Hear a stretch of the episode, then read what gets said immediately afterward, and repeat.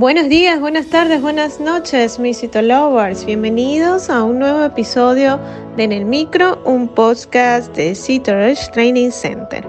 El día de hoy daremos continuación al capítulo anterior.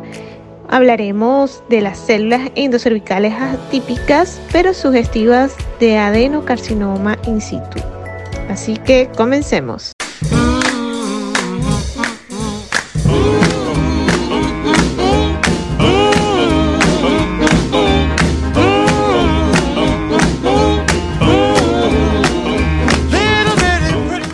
Las citologías vaginales en las que se detecta un adenocarcinoma in situ contienen celularidad en cuantía moderada o abundante, consistente en numerosos grupos celulares de gran calibre formados por células columnares con bordes relativamente imprecisos. No es frecuente encontrar células atípicas sueltas. Las células se disponen en tiras epiteliales con pseudoestratificación, en láminas cohesivas o en rosetas. No se identifica el patrón en panal de abeja propio de las células endocervicales normales. Las células individuales son cilíndricas o cúbicas con citoplasmas que pueden ser granulares, tenues y microvaculados, o bien densos y eosinófilos. La cantidad de moco suele ser escasa, aunque lo contrario también podría ser posible.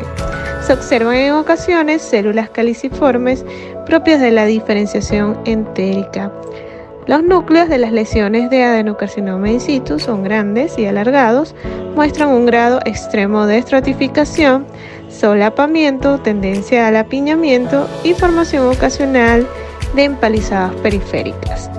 La disposición de los núcleos, a modo de ver en este tipo de extendidos, es pseudoempalizada con citoplasma poco visibles, a menudo con una apariencia deshilachada denominada en espigas. La formación de rosetas con núcleos con disposición periférico también es característico de la adenocarcinoma in situ. El patrón de la cromatina es en grumos gruesos con distribución homogénea y aspecto hipercromático denso. Si existen nucleolos pueden existir de forma poco llamativa.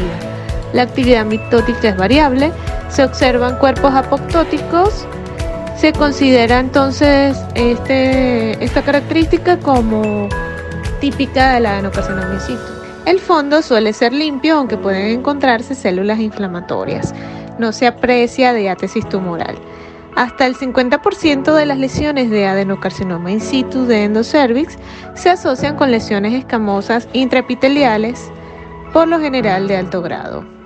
Es posible que los hallazgos de una lesión de alto grado se acompañe con un componente anómalo de células glandulares endocervicales, de tal manera que este se diagnostique posteriormente al examinar la pieza de conización. Uno de los principales diagnósticos diferenciales del adenocarcinoma in situ es la afectación de las glándulas endocervicales por el LIE de alto grado, en especial por aquellos que pueden observarse cambios en la parte columnar. Podemos encontrar también formación empalizada en los bordes de los grupos celulares.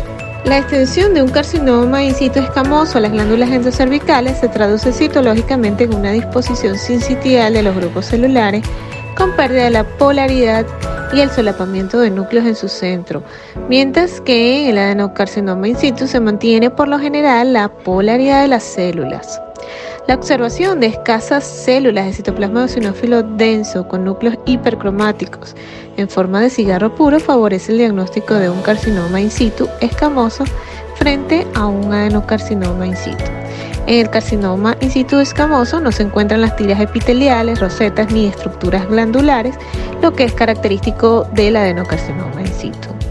En el caso infrecuente de que no sea posible etiquetar según estos criterios, es factible realizar el diagnóstico de células endocervicales atípicas sugestivo de adenocarcinoma in situ, con el comentario de que no es posible excluir por completo la posibilidad de un carcinoma in situ.